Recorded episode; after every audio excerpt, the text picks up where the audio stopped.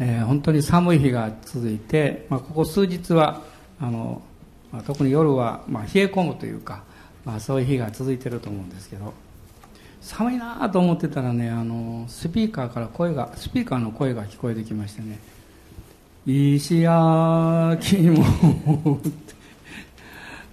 ほかほかであったかくて本当に美味しいですよ」って。思わず買いに行こうかなと思ったんですけど、まあちょっととどまりましたが あ気持ちこもってるなと思いましたね。あの、もしあれがね、石焼き芋、ほかほかで、あったかくて美味しいですよって言われてもあまり行きたくないんですけどね、ほかほかで、あったかくて、本当に美味しいですよって言うんですよ。ね、あの思わずこう行こうかなと思うんですけど。えーまあ本当にあのこんな冷え込むと、まあ、あったかいものに惹かれていくんですけどね。でその言葉をふっとこう振り返りながらどのどの単語が私の心に残ったのかなと思ったらやっぱりあったかいという言葉だったんですね。で寒くなるとあったかいところ行きたいしあったかいもの食べたくなるんですけどもあのでも私たちの心の状態も同じだと思います。心が冷え込むとやはりあったかいものが必要だということに気がつくんですね。で通常は気がつかないことが多いんですけどあ本当にその自分の人生を高くすることが必要だと思います。で今日は、まあ、皆さんがよくあのご存知の、えー、ストーリーなんですが、えー、ルツえー、ごめんなさいルカ伝の16章のあ19章の中から、えー、自分の人生を温かくした人のお話を読みたいと思います。ルカによる福音書の19章の1節から10節です。ルカによる福音書の19章の1節から10節。まず一緒に読んでいきましょう。それからイエスはエリコに入って町をお通りになった。ここにはザーカイという人がいたが彼は主税人の頭で金持ちであった。彼はイエスがどんな方か見ようとしたが背が低かったので群衆のために見ることができなかった。それでイエスは見るために前方に走り出て一軸グアの木に登った。ちょうどイエスがそこを通り過ぎようとしておられたからである。イエスはちょうどそこに来られて上を見上げて彼に言われた。ザーカイ急いで降りてきなさい。今日はあなたの家に泊まることにしてあるから。ザーカイは急いで降りてきて、そして大喜びでイエスを迎えた。これを見て皆は、あの方は罪人のところに行って客となられたと言ってつぶやいた。ところがザーカイは立って主に言った。主よ、ご覧ください。私の財産の半分を貧しい人たちに施します。また誰からでも私が騙し取ったものは4倍にして返します。イエスは彼に言われた。今日救いがこの家に来ました。この人もアブラハムの子なのですから人の子は失われた人を探して救うために来たのです。幸福な人生を願わない人はあのいないと思います。でもその幸福な人生についての、まあ、考え方というのは、まあ、人それぞれだと思うんですけども私は幸福な人生というのは自分の人生の中の素晴らしさを見出していくことではないかなというふうに思います。もちろん私たちは生活の必要とか持ち物とか、えー、ある場所とかそういうものが必要なんですけどでもそういう環境や状況というものがいつも自動的に備わるわけではないと思うんですね、えー、自分の意にそも、まあ、願ってないところに侵される場合もありますしえあるいは辛い経験をしなきゃいけない場合もあると思います。でも、そういう状況にいたとしても、その人が自分の人生の中にある素晴らしさを見出すことができれば、その人は幸福だと思います。ある意味において、私たちは何かを失わないと気がつかない場合もあります。逆にまた、いろんなものをもうこの世から得すぎて、これが本物ではなかったと気がつく場合もあります。まあ、昨日は兄弟姉妹たちとあの、まあ、5回目のアガペアクションということであのホームレス伝道の行かせていただきました。毎回150名近い方が来てくださるんですけどもあの、まあ、昨日も私は終わってからあのずっと様子を見ながらですね、まあ、ここにいらっしゃる方たちはこの世の中において、えー、いろんなものを失うという経験をなさった。そういう面においてはあの多分共通点があるんだろうなというふうに思いました。そしてまあそういう教会の場所に来られる方たちですし、聖書のお話も何度も聞いておられるということもあるかもわかりませんけど、まあ毎回私が感じるのは優しさなんですね。あの、優しくしようとかそういう優しさじゃなくって、型を張って失わないように何か頑張らなきゃいけないっていう、そういうものが何かふっとこう横に取られた自然体の優しさのようなものを、まあ、感じるわけです。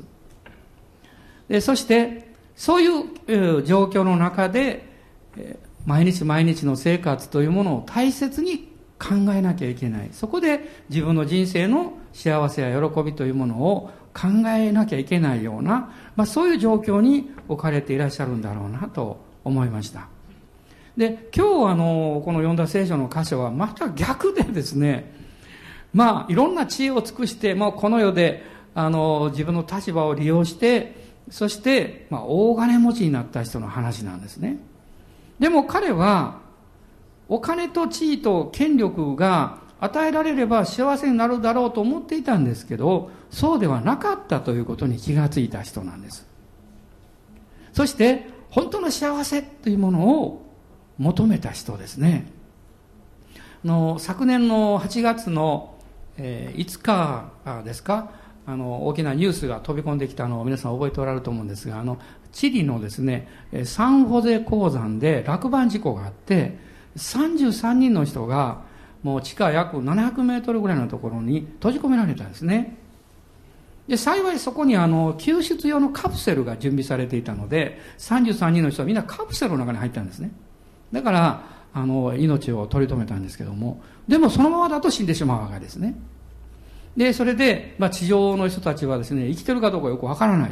で、なんとかこう、確認しなきゃいけないということで、こう、ドリルをずっとこう、700メートルぐらい掘りましてですね、あの、山菜をドリルっていうんだそうですけど、それ、もう何度もやるんですね。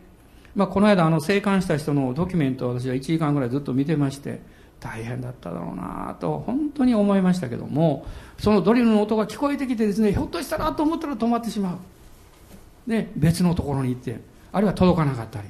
そういうことが何日も何日もあって、17日後にそのドリルがその救出用カプセルに届くんですね。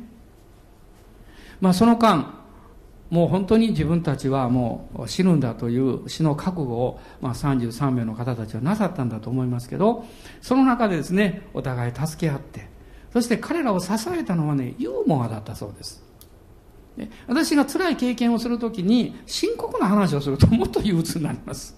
ね、まあ日本人はユーモアが下手なんですけど、でもそれによって励まし合っていったわけです。そして、えー、そのドリルがあの救出用カプセルを貫いて、えー、彼らのところに届いたときに、あのマリオ・ゴメスという方がですね、手紙を書いてそのドリルにくっつけるんですね。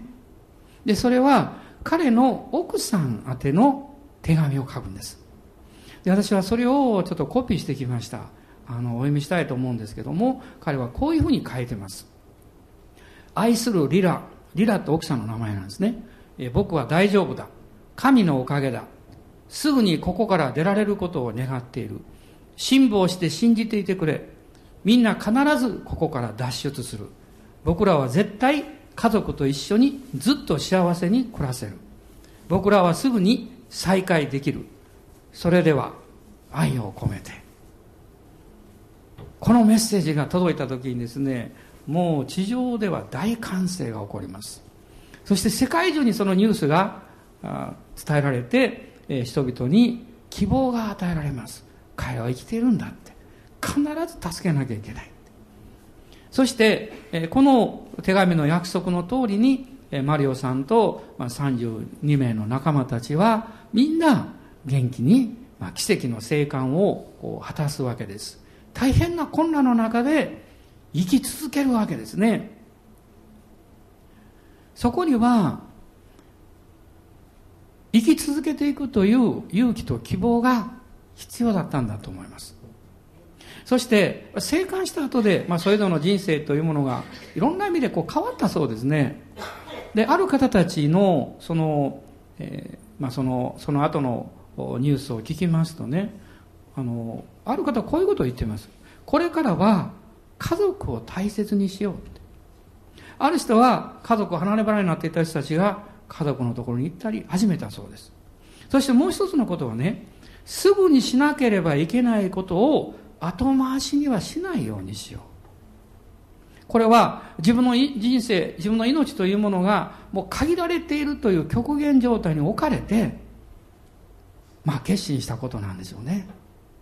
まあどこかで、まあ私もそうですけど、まあいつかできるかな、みたいなものがあってですね、え先延ばしにしてしまったり、大事なことをするのにえー、少し力がいるので横に置いてしまったりそういうことも多いということを、まあ、反省しましたでもこういうふうに生きたいと思ってもやはり希望がないと力が与えられないとできないわけです、まあ、今日この聖書から見ますこのザーカイという人、まあ、日本語ではあの清という名前の意味になるんですけども彼はイエス様に出会ってその勇気と希望というものをいただいた人物なんです。イエス・キリストがこの世に来られたのはあなたの人生を幸せにするためです。あなたの人生を責めるためではないんです。あなたの人生に試練を与えるためではありません。元気にするためですね、えー、昨日も、えー、集会が終わった後で、えー、先生がねリー先生あリー先生ですね。リー先生が先生今日もメッセージで元気になりましたよってみんなが元気になりましたよと言ってくれました。とっても嬉しかったです。まあ私ができることはそのぐらいしかできないんですけどでも毎週毎週御言葉を語って疲れてる人に元気になってほしいと思います勇気を失いかけてる人に勇気を持ってほしいと思います、ね、疲れてる人に力を与えて神様を与えてくださくださるようにと願っていますそしてメッセージというのは普通の言葉じゃありません。聖書のことを語ってるわけですから。この神の言葉は私たちに勇気と力を与えることができるんです。アーメン今日もやりましょう。もう少し大きく。もう少し大きく。もっと大きく。一番大きく。ハレルヤ、感謝します。もう一回ぐらいやりたいと思いますから。で、今日も皆さんがこう礼拝終わって帰られる時に、ああ、今日も元気になったってね、えー、そういうふうに、えー、経験してくださったら本当に嬉しいです。ただ私たちはもう月曜日からまだずっと戦いが始まるんですから、ね、もうこの世の中は疲れさせることばっかりですよね。まあ、さっきも賛美がありましたけど、上を見上げて、イエス様を見上げて歩んでいきましょう。えー、大人の方にニコッとスマイルを 今日も プレゼントしてください。アーメン、感謝します。まあ、このザーカイっていう人はどんな人だったかっていうと、この2節を見ると、彼は酒税人の頭で金持ちであった。しかも一節にはエリコに住んでいたということがわかります。エリコっていうのは、えー、月の町、あるいは夏目足の町と呼ばれています。そこには古くから泉があって、その泉のおかげで夏目足の木がたくさんこう町を囲んでるんですね。ですから、もう荒野のど真ん中なんですけども、ガリラヤ湖かヨルダン川をずっと下って視界のまあ入り口みたいなところがありますけど、とっても暑いところですよ。えー、マイナスの、海抜がマイナスの396メートルですから、海よりも396メートル低いところにあるわけですからね。まあ、この視界のあたりは地球のへそというふうに言われてるんですけどね。まあ、そういうところにあるんですけど、泉のおかげで町が、まあ、世界最古の町の一つと言われてます。もう6000年、あるいはそれ以上かもわかりませんが、そういう歴史を持ってるわけです。で、この北の方からエルダン川沿いに降りてきまして、エルサレムに行く道というのがありますが、その場合は必ずエリコを通ります。エリコから南西の方にずっと山道をこう、もうもう、こういうとこですね、ぐねぐねぐねしたところを登っていくんですね。そして、上の方にエルサレムがあるんですね。エルサレムというのは、えー、海抜の790メートルですから、エリコからエルサレムに行くということは1200メートル登ることになるんですね。ですから、これは歩いていくのは大変ですよ。まあ、渓谷があって、えー、もう断崖絶壁のところバスで行きますおおもう落ちるんじゃないかと思うところ行くんですけどでしばしばここに強盗が出たんですねですからあの良きサマリア人の話は実際そういうことがあったということなんですでこのエリコにこのザーカイは酒税人ローマのためにイスラエルから税金を取り立てる働きの責任者。まあこれは権威があります。社会的な権威を持っています。でもイスラエルの人々から憎まれました。敵の国のために税金を集めるわけですから。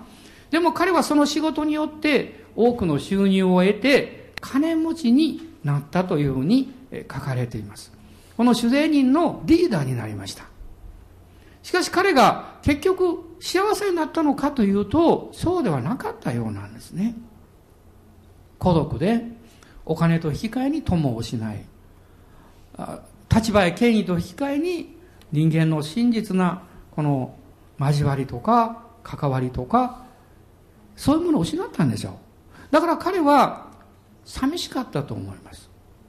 彼はそういうふうに世の中では成功したんですけども、ますますその心の中は深い求め、渇きというものを持つようになったわけです。そして彼は真実なものを求め始めました。彼が求めたものはある程度想像できます。一つは自分の存在理由だと思います。まあ、アイデンティティという言葉がありますけど、自分の存在というのは何のためにあるんだろうか。まあ私も生きるってどういうことなんだろうということを考えました。そしてその時に思ったのは、死というものを考えることができるのはやっぱり人間だけなんだなと思いました。なぜ人間は死を考えるかというと、生きる意味について考えることができるからです。もっと言うならば、人間は本来生きる目的を与えられて生きている存在だからだとまあその目的というのが生活の中に小刻みにたくさんやってくるわけです。もうキリがないぐらい一つ終わるとまた次というふうにやってくるんです。でも私たち一人一人に与えられている最高の務めというのは聖書は言っています。神の栄光を表すために生きるということです。神の栄光を表すってどういうことなんでしょうそれはあなた自身の人生の中にある自分の価値とそして目的をしっかり確認することです。聖書はこういうふうに言っています。あなたは素晴らしい人だと言っています。神様が、私はあなたは私の目に高価で尊いと言ってるからです。この価値を最高に見出してくれる人は、あなたを一番愛してくれてる人です。ね、例えば小さな子供が、あの、工作をします。あるいは粘土で何か作ります。一番褒めてくれるのは誰ですか？もちろん先生も褒めてくれるかもわかんないけど、でも、その人のお母さんでしょう。であるいは家族でしょう。あなたを一番愛してくれる人はいつもあなたが欠けていてもうまくいかなくってもあなたを励ましてくれます。その点うちのと思わないでください。本当は愛しておられますから。まあ時々そう思いますね。私もまああの、えー、男性ですからね、えー、時々ねもうちょっと優しくしてくれたらいいのになと思うことも今日はい思うことがあります。はい。優しくないわけじゃないんですよ。ないんですけどね、たまには、えー、優しい表現をしてほしいなということもあります。どうぞ言わないでね。聞こえてると思います。優しい人ですよ。言っときますがね。でも、実際そういうこと必要でしょ？男性の方はどうですか？そう渡辺さんもどうぞ自信持って手挙げてください。はい、隣に奥さん座ってますけど。あのまあこれは主人だけでありませんよ。あの、世の中でいろんなことやってる人もそうです。人は優しさに触れるときに元気を得ることができます。励ましを受けることができるんですね。ですから、まあ、ザーカイは自分の生きる意味について、目的について考えてたでしょうけれども、自分は愛されたいんだと思ってたと思います。生きがいのある、やりがいのある人生を送りたいと思っていたと思うんですね。聖書は、人は人がたとえ全世界を設けても、その人の命を損したら何の得になるだろうかと言ってます。私は原点に帰らなきゃいけないんですね。あの、えー、大変な状況の中でね、ある会社を経営していた人が倒産されまして、で、家に帰ってもうね、もう、どこも出たくないって。ねえー、まだ子供さんが小さくてですね、子供さんそんなことよくわからないから、お父さんに遊んでほしいと思って、父さん父さんって言ったら、お父さんが勝ってきて、父さん父さんって言うなって言ってですね。まあ本当にね、人間というのはね、父さん。お父さん、父さんね。呼ぶなって言って怒ったって話があるんですけど、やはり人は、その言葉とか物事をどう解釈するかっていうのは、その人のね、積極的な面で解釈できればいいんですけど、案外傷口で解釈するんですね。傷口で。今日皆さん教会に来られて、あるいはその礼拝の場所に行かれて、なんか今日愛想なかったねって、えー、誰も声をかけてくれなかった。そんなことがたまにあるかもしれませんよ。たまに。そうならないことを願ってますけど、でもその時に、ああ、私は愛されてないとか思わないでください。もうそういう方おられたらいけないから言っておきます。私は主にあったあなたを愛します。大人の方に言ってください。主にあったあなたを愛しますって。ね。あの、そう、先に言っときましょう。はい。だから人間ですからやっぱりね、励ましも欲しいですよ。私も時々欲しいですよ。はい。この間ね、あるところ行きましたら集会が終わってね、あ、集会始まる前だ、始まる前ね、あの、ささやかな集会だったんですけど、私が一番前に座ってましたらね、その後ろにあるクリスチャンの方、夫人の方が座られたの。いきなり私の後ろから声かけてですね、先生、手を置いて祈っていいですか？って言うんですよ。あ、いいですよって言いました。そしたら彼女は私の肩に手を置いてね、祈ってくれたんずっと。ね、よかったですね。なんかね、本当ね、ああ、愛されてるんだなと思いました。そしてもう元気になってね、ちょっと疲れたんです、その時。た多分その人はパッと顔見るなり、ああ、今日は先生疲れてるなって、CPM に遠くから来られたけどね、疲れてるなと思ったんですよね。すごく元気になりました。単純ですね。すごく単純ですよ。でも人はそういう経験をするんです。で、彼は、その時にニュースを聞いて、イエス様がこのエリコに来られる。しかもそのイエス様の弟子の中に同業者がいる。マタイですよ。ね、マタイも主税人の働きしてましたからね。彼はそれ、そのことはね、彼にとってものすごい励ましだったと思います。皆さんがあの、会社であるいは友達に、教会に来ないって言った時に、まあ、俺なんかね、言っても合わんよとか言ってもね、考えてください。同じような仕事をしてる方、同じような経験してる人、同じような年齢の方、思い出して、いや、大丈夫って、あなたのような人がいるからって。これは励ましになります。力になります。そして、このザーカイは、どうしたかっていうと、やっぱりプライドがあるからね。で、もう一つは、まあ聖書にはっきり書いてるんでそのまま言いますけども、群衆のために背が低かったので見えなかった。でも賢い人ですよ。走っていって、桑の木、結構大きな桑の木ですね。そこに登って、葉っぱの間、桑の、一軸桑の葉っぱって大きいですから、その葉っぱの陰に隠れてじーっとこうイエス様が来るのを待っていた。で、私ふと思うんです。もしイエス様別の方向にいたらどうなったのかなと思うんですけどね。でも、イエス様は絶対別の方向に行かなかったんです。その確実な証拠があるんです。それは、イエス様はザーカイの家に泊まるために来てくださったからです。でも、よく考えてみますとね、この時のイエス様というのは、エルサレムに最後の入場をされて、そして十字架にかけられるその一週間前なんです。私はそれを考えた時にね、ああ、なんと私の持ってる価値観は低いなと思います。もうあと自分の人生や時間が短いと思った時に何をするんでしょう？ね私たちは自分の一番大切なこと、自分の一番愛してること、そういうこと一番最初にやるでしょうね。イエス様がこのもう一週間後には十字架につくということを知っておられた。その時になさったことは人々から嫌われていて、そして誰もあんなやつほとってもイエス様いいですよと言われるような人物、この人物に会いに行かれた。いや、会いに行ったんじゃない、救いに行かれたんです。ここにイエス様の愛があるんですよ。この19章の、えー、10節ですね。人の子は失われた人を探して救うために来たのですと書かれています。人の子ってイエス様のことです。失われた人っていうのはどういうことですか？その持ち主が、ああ、この人を失ってしまったというふうに覚えられてる人のことなんです。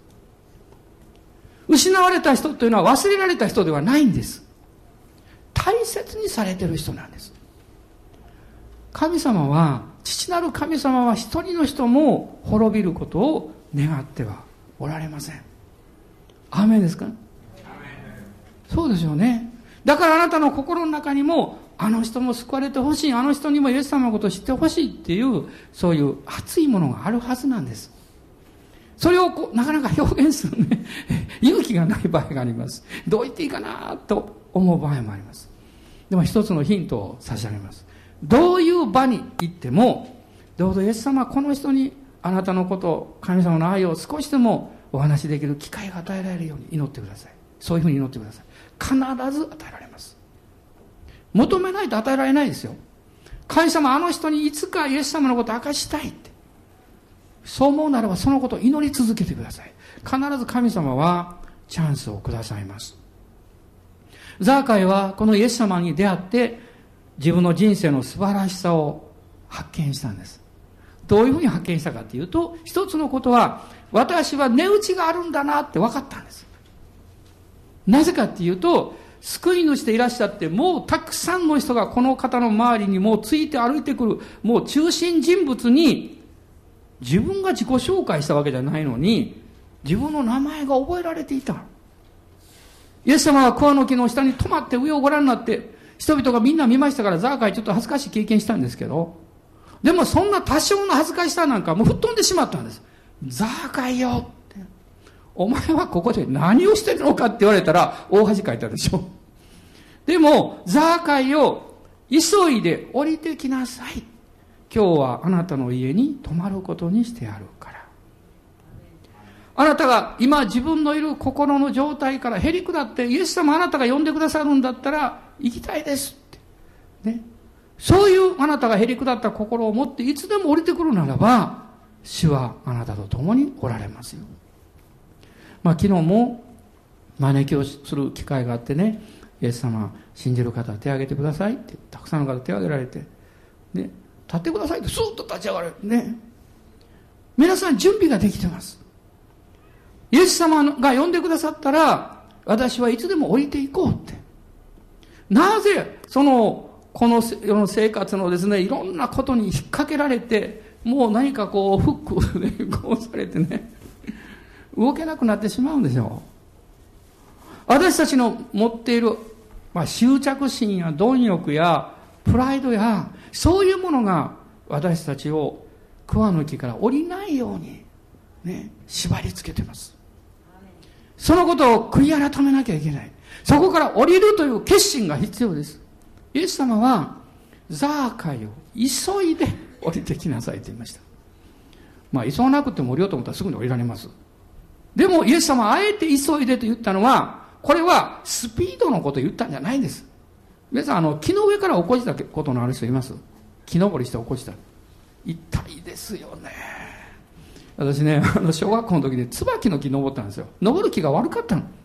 椿の木ってツルツルしてるんですあれはでね上の方に登ってね友達が野球してるのを見てたんですよそしてねなんか「おお! 」とか言って拍手したら落っこちたんですよもうつるっと滑って落っこちましたそしてもう足腰を思い切るってですねもう数日間痛かったですねこれはだからイエス様は降りるスピードのことを言ったんじゃなくて決心するスピードのことをおっしゃってるんですよね、迷わないで早くイエス様に従う決心しなさいって。あなたが試練に遭うとき、誘惑に遭うとき、いろんな問題に直面するとき、いつまでもどうしようかどうしようなんか思わないで、イエス様私あなたに従います。あなた信じますって。ね。早く決心しなさいって。そして彼は降りてきて、イエス様を喜んで家に迎えられたんでしょ？ああ、私は値打ちがあるんだって。神様に覚えられてるんだということです。今日ここにいらっしゃる方たちだけではありませんよ。神様は一人一人覚えておられる。でも、ご自分の羊、ご自分の牧場に来られた方には、その名前で呼ばれます。羊は羊飼いの声を知っているので、聞き従うと書かれています。また羊、羊飼いは、羊の名を読んで連れ出すと書かれています。今日も遠方からおいでくださった方もいらっしゃいますね。ここにもいらっしゃるし、また、あこの、えー、ブランチの方にもいらっしゃると思います。どうしてここにおいでになったんでしょう？主があなたに声をかけられたからだと思います。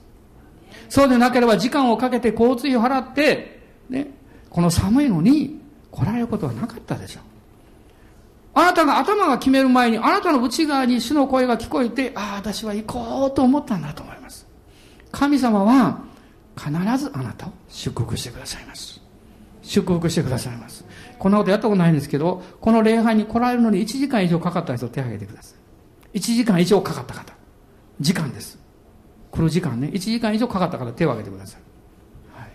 皆さん拍手しましょうか。ね、本当に祝福の拍手したいと思います。大変ですよ。ね。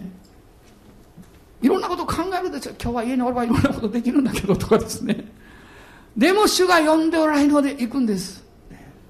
主が呼んでおられるので。ザーカイは自分が値打ちがある、愛されてるということを知っただけじゃなくって気がついたんです。イエス様に出会うと気がつくことがあります。その一つは、私は誰かの役に立って感謝される生き方ができるんだということに気がついてきます。神様は全ての人を他の人のためにも用いようとなさいます。他の人のために用いられない人のことを自分中心の人生と言います。しかし私たちは何らかの形で用いられることができます。それはあなたのあなたの人生に委ねられているいろんなものを含めてです。能力や時間や財産や、あるいはあなたの優しい言葉かもわからない、綺麗な歌歌声かもわからない、あるいはあなたの親切なあったかい手かもわかりません。あなたはそれで人々を励ますことできるんです。私ね、結構ね、手があったかいんですよ。血圧のせいかなと思ったこともあるんですけど。で、特に集会でメッセージした後はね、手があったかくなるんですよ。だから握手するでしょうもうしょっちゅう言われるんです先生手あったかいですねって言われるんですそう言われるとねなんか心があったかいって言われてるのは気になるんです勝手に思ってるだけですけどね嬉しくなるんですよかったなと思うんです反対に先生手が冷たいですって言われるとちょっと寂しい感じしますねで最近思うようになったんですあこれも神様の恵みなんだなと思いました、ね、神様の恵みなんだって私たちは何かをあ他の人にも分かち合って、役に立って、感謝してもらえる、そういう人生があるんです。あなたにもあるんです。それを隠さないでください。それを見逃さないでください。それをないんだと思わないでください。皆さんは気がついてないかもしれませんけれども、私は皆さんからいろんなそういう経験を受けてます。言葉によって、優しさによって、態度によって、いろんなも事柄を通して、でも案外そういう優しさというものを分かち合ってる時というのは本人はあんまり意識してないものなんですね。ね結果で分かります。会えてよかったとか、元気になりましたよとか、力を受けましたとか、そういう言葉が返ってくるときに、あなたは何かを分かち合ったんですよ。何かを与えることができたんですよ。ザーカイが早速浮かんだことは、自分の、彼はたくさん財産を持ってましたから、半分を貧しい人に捧げる。そして騙し取ったものは4倍にして返しますということだったんです。でも私は、言葉に表現されていないものを彼は同時に分かち合ったと思います。それは、人々に感動を与えたと思います。あの自分中心の偉そうにしていたザーカイが、もう財産を貧しい人に半分与えて、そして償いをしてる。すごいことだって。感動は人々に伝わっていきます。ある人はこう言いました。知識は廃れていく。情報は忘れられていく。しかし感動はその人の人生に力を与える。私たちがどれだけのことをしたかではなくって、どのように生きたか。どのように主の愛を少しでも伝えたか、分かち合ったか、それは他の人々にずっと残っていくんですね。私も大きな親切もたくさんしていただきました。命を助けられたこともあります。でも、本当に小さな親切なんだけど、その人は多分というよりも覚えてない確実に。でも私が覚えてることがあります。あの時暑い夏の日にねトラクトを配ってました。そこは大きな家ばっかりあるところでね早くトラクトなくなったらいいのになと思いながら正直配ってたんですけど大きな家あるところはなかなか減らないんですよ。まったりと汗だくなってまた配って。疲れたと思ってね。ある一軒の家の前に立ってその頃はまだあのインターホンとかなかったのででこの声かけるんですね。庭の方向こうの大きなお家で庭の向こうに誰かおられたから「こんにちは」って言ってで奥さんらしい方が来られて「どうしたんですか?」って「あのこれ教会から来たんですけど呼んでください」って「はいはい分かりました」って言って受け取られてね行こうとすると「あちょっと待ってちょっと待ってください」って言うんですそして家の中にダーッと入っていって小さなお盆に冷たい麦茶を入れて持ってきてくださったんです。私は感動しました。そしてイエス様の言葉を思い出しました。誰でも私の名のゆえにねコップ一杯の水であってもそれを与えるならばその人は報われるって。で私はねあのまだクリスチャンなりたてであのそんな霊的にどうこうで分からなかったんですけどその飲んでねありがとうございましたって深々頭を下げてお返した後で、ね、その人が歩いていかれた。それを見ながら祈りました主よこのうちを祝福してくださいって。神様はそのことを覚えてるでしょう。私も覚えてます。ザーカイはこれから人生が変わりましたよ。ある人はこんな物語を作りました。ザーカイは救われた後イエス様を信じた後どうしたんでしょう。毎朝あの自分が登った桑の木の下に行って道路を掃除していたって。なるほどねと思いましたね。桑の木様々ですよね。あなたもイエス様に近づきたいと思いながら最後の何か砦があった場所があるかもわかりません。でも主がそこに来て呼んでくださった。あなたを招いてくださった。決心するチャンスを与えてくれた、くださった。その場所やその時やその人々に対する感謝をいつまでも覚えておいていただきたいと思うんです。私をイエス様に導いてくれた人は私の命の恩人です。その感謝忘れたことはありません。私の命の恩人です。そして私も命の恩人になりたいと思います。その人と一緒に天国に行った時に、ああ、よかったって。私も誰かの命の恩人になれたんだ。あなたは言葉だけでなく、行いを通し、あるいは印刷物を通し、あるいはメールを通し、あなたが伝えた救い主のその救いが、その人の人生を変えていくわけです。まあ、もう一つの素晴らしいことは、救いがザーカイの家にやってきたということです。ね、イエス様は不思議なことをおっしゃいました。救いがザーカイにやってきたと言わなかったんです。救いはこの家に来たと言いました。これが聖書の原則です。あなたがイエス様を信じるときに神様の恵みと救いはあなたの家にやってきます。あなたの家族にやってきます。いや、でも、私のあの家族はまだ救われていない。ね、そういうふうにおっしゃる方もおられるでしょう。でも、神様の側の計画は変わってません。信じましょう。まだイエス様ははっきり信じることができていないご家族がおられても、神様の恵みの救いの計画の中に入ってると信じましょう。そしてあなたがそれを信じないと。あなたがそれをいつまでもその信仰を持って大丈夫だって。神様の恵みは特別だって。もう勝手に考えてください。もう心の中で信じてくれてるに違いないとかね。別に悪いことじゃありません。そう思わなきゃいけないですよ。だから、その信仰を告白する時が与えられるようにということです。それだけの問題です。神様は恵み深く、慈しみ深く、憐れみ深い方です。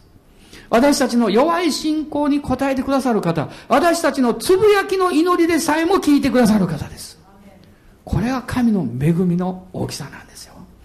ザーカイは、この神様にイエス様を通して出会うんですね。最後に資源の112編の1節と2節、1節から3節を読みましょう。詩篇の112編の1節から3節です。937ページです。937ページ。ちょっとページ数ね、聖書によって違うかもわかりませんね。詩篇の112編の1節から3節です。ご一緒にどうぞ。ハレルヤ、幸いなことよ。主を恐れ、その仰せを大いに喜ぶ人は、その人の子孫は地上で力あるものとなり、すぐな人たちの世代は祝福されよう。繁栄と富とはその家にあり、彼の義は永遠に固く立つ。アーメン。繁栄と富とはその家にありと書かれています。あなたは、あなたの家、あなたの家系、あなたの親族、聖書でいう家族というのは、聖書もありが先生おっしゃったけど、そこに関わる人々を全部含む含むわけですから。その人々に祝福を流す入り口になったんです。おめでとうございます。どうぞ大人の方におめでとうと言ってください。新年のおめでとうじゃありません。あなたが祝福の入り口になったんだから。おめでとう。決してマイナスを考えないでください。まだ難しいとかね。なかなかイエス様のことを信じようとしないとか。あなたがとどめてるんです。そんなこと言うから。むしろ、もう信じてますよね、とかね。ありがとう。いつも祈ってくれてありがとうとか言うんです。そんなの祈ってるかと口で言われても、いいえ、祈ってると信じてください。どうしてですか？あなたの愛してる大切な人だから。あなたの愛してる大切な人だから、どう言おうが、どう表現されようが、あなたは信じるんです。まあ、私はあの、別に子供たちに言われたことは一度もないですけどね。もし仮に子供たちが、お父さんなんか大嫌いだって言ったと、言われたとしたら、ちょっとショック受けますか？でも、すぐにこう思うでしょう。ああ、そんなことはない。本当に愛してるに違いないって。疑いませんよ。どうしてかって言われたら、私も愛してるから。あなたが愛してるならば、あなたは愛されてる。これ間違いないんですよ。神様の恵みと祝福は、そのね、愛する、信じるというチャンネルを通して流れてきてるんですね。アーメン、感謝します。今立ち上がりましょう。イエス様に感謝捧げたいと思います。今年は、何回も言いますけど、素晴らしいことが起こっていく年です。主の御言葉から離れないようにしましょう。主を礼拝することを大切にしていきましょう。何はさておいても、神の国と神の業を第一にしていきましょう。主を褒めたたえたいと思います。ハレルヤ。感謝します。今一緒に主を崇めましょう。どうぞ命名感謝を捧げてください。ハレルヤ。またあなたのご家族やお友達のために感謝しましょう。ハレルヤ。ハレルヤ。おー、ハレルヤ。私はどんなことがあっても信じる。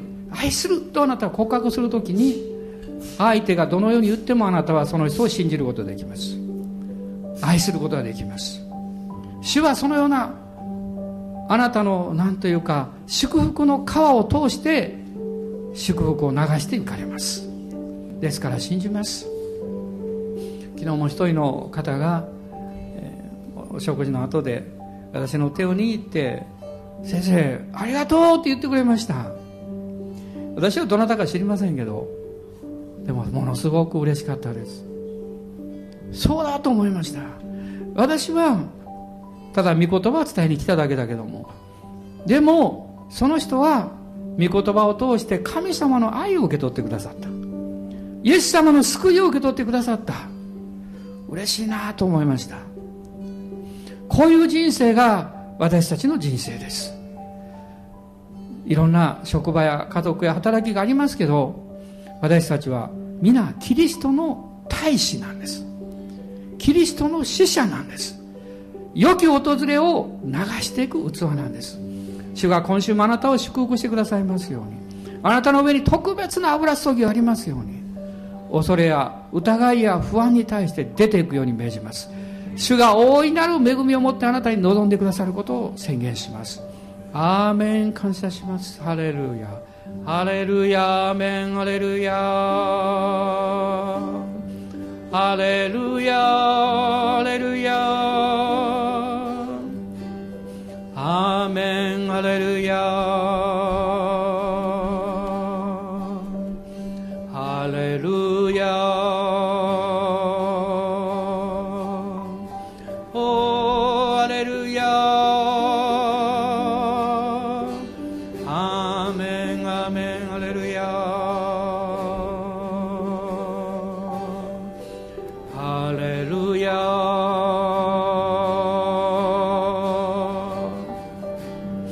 あなたには見えるでしょうか？あなたのご家族や友達がイエス様を信じてニコニコしている顔が見えるでしょうか？まだ会ったことのない海外の人々やそしていろんな人々がイエス様のところに来て喜んでいる顔を思い浮かべることできるでしょうか？アーメンアーメンアレルヤ疲れてる人が元気になっている姿を見ることできるでしょうか？病の方が立ち上がってもう飛び跳ねるように喜んでいる姿を見ることできるでしょうか？私たちは星を数えたアブラハムのようにそれを見ます。アーメンアーメンアレルヤ。おーアレルヤ。アーメンアメンアレルヤ。おーアレルヤ。アーメンアレルヤ。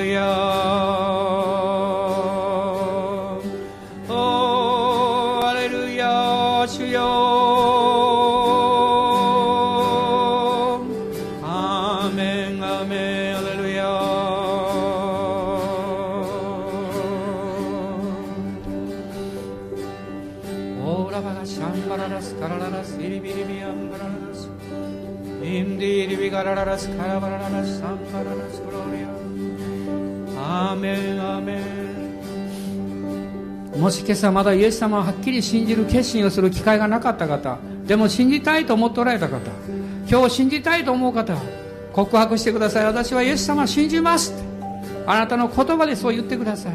私はイエス様を信じますこれからイエス様に従っていきますアーメンアレルヤ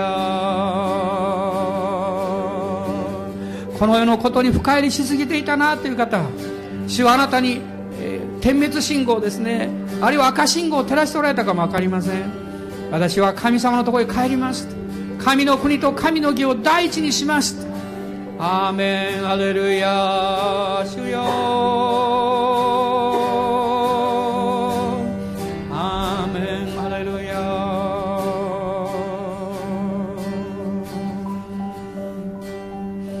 ハレルヤ